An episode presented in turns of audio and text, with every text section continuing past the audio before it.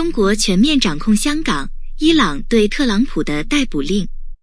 大家好，二零二零年六月三十日简讯：中国国会通过了针对香港的全面国家安全法。该法案禁止颠覆、恐怖主义和与外国势力勾结，并有望对某些罪行判处无期徒刑。包括香港政府在内的大部分香港人仍然对细节不清楚，细节可能会在今天下午发布。美国承诺以签证和进口限制惩罚中国，而中国则威胁要以同等级别回应。该法案可能在明天成为法律。七月一日是香港于一九九七年从英国移交到中国的周年纪念日，这一天将爱国者和抗议者都带到街头。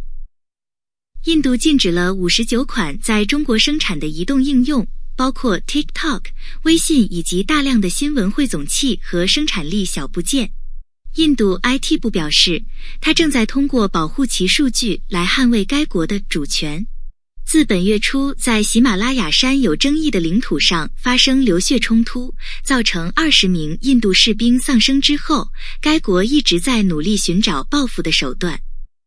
武装分子用手榴弹和枪声袭击了巴基斯坦卡拉奇的证券交易所。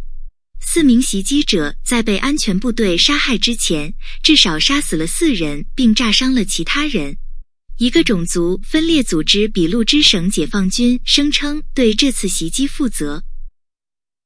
伊朗发布逮捕令，并要求国际刑警组织就谋杀伊朗伊斯兰革命卫队圣战部队领袖 Qasem Soleimani 拘留唐纳德·特朗普总统和其他三十五人。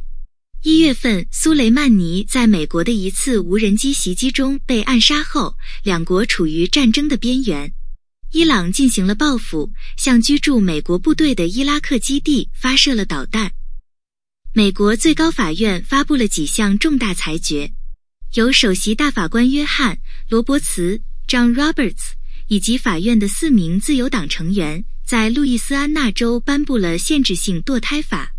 反对该法律的人认为，这给寻求堕胎的妇女带来了不适当的负担。在另一项决定中，政府监管机构消费者金融保护委员会 （Consumer Financial Protection Board） 在面对其存在的保守挑战中幸存下来。尽管法院确认了总统可以开除其首脑的权利，法院表示不会举行针对联邦政府使用致命注射执行死刑的上诉。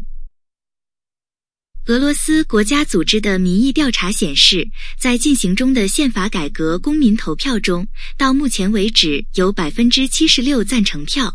这些改革将允许普京总统寻求进一步的连任。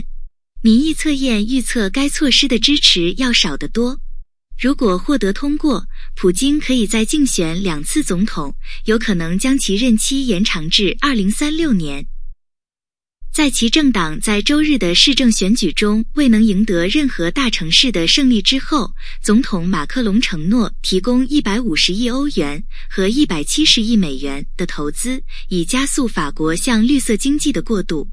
绿党 EELV 在选举中取得了重大进展。